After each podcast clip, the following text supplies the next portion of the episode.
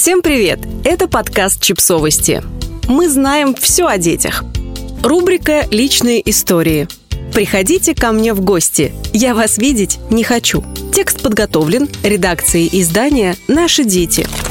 Подростки не воспринимают ваши слова всерьез? Проверьте, нет ли в них противоречий. Мы собрали самые популярные случаи, когда родители нарушают свои же запреты и оспаривают свои же правила. Хватит сидеть в телефоне.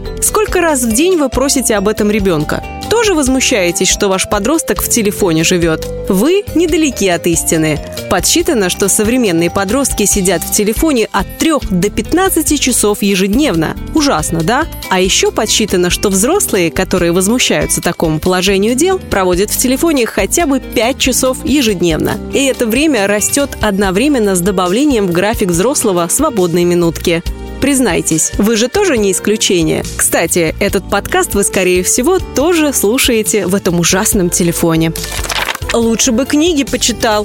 Совет, с которым не поспоришь, даже если его дала мама, которая за чтением книги давно не была замечена. Или папа, который отправляет ребенка читать лишь для того, чтобы никто не мешал ему смотреть очередной бандитский сериал.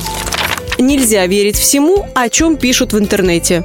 Конечно, интернет похож на минное поле. В потоке нужной достоверной информации очень часто бомбами взрывается неправда, глупость, сплетни и вредные советы. Как отличить достойное от недостойного? Как не вляпаться, не оступиться, не пойти на поводу? Ограничить интернет, уверенно заявляете вы, которая буквально утром спрашивала у Гугла, как лечить гайморит, а пять минут назад выясняла, какой моющий пылесос самый эффективный.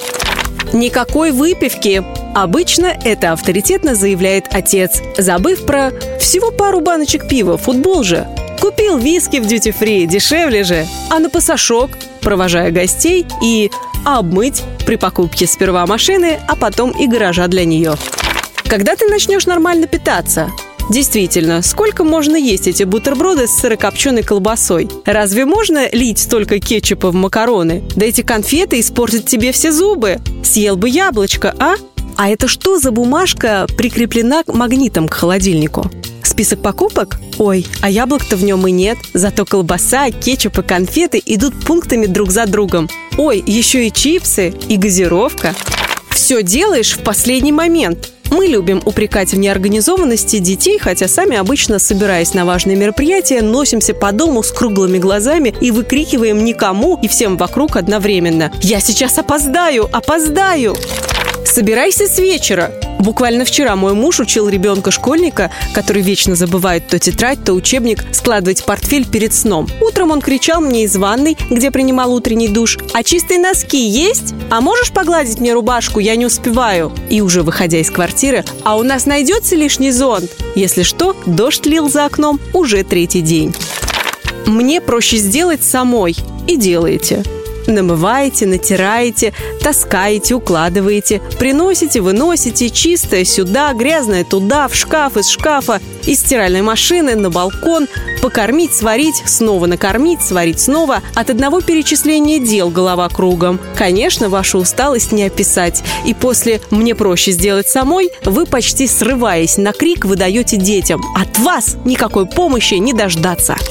Подписывайтесь на подкаст, ставьте лайки и оставляйте комментарии. Ссылки на источники в описании к подкасту. До встречи!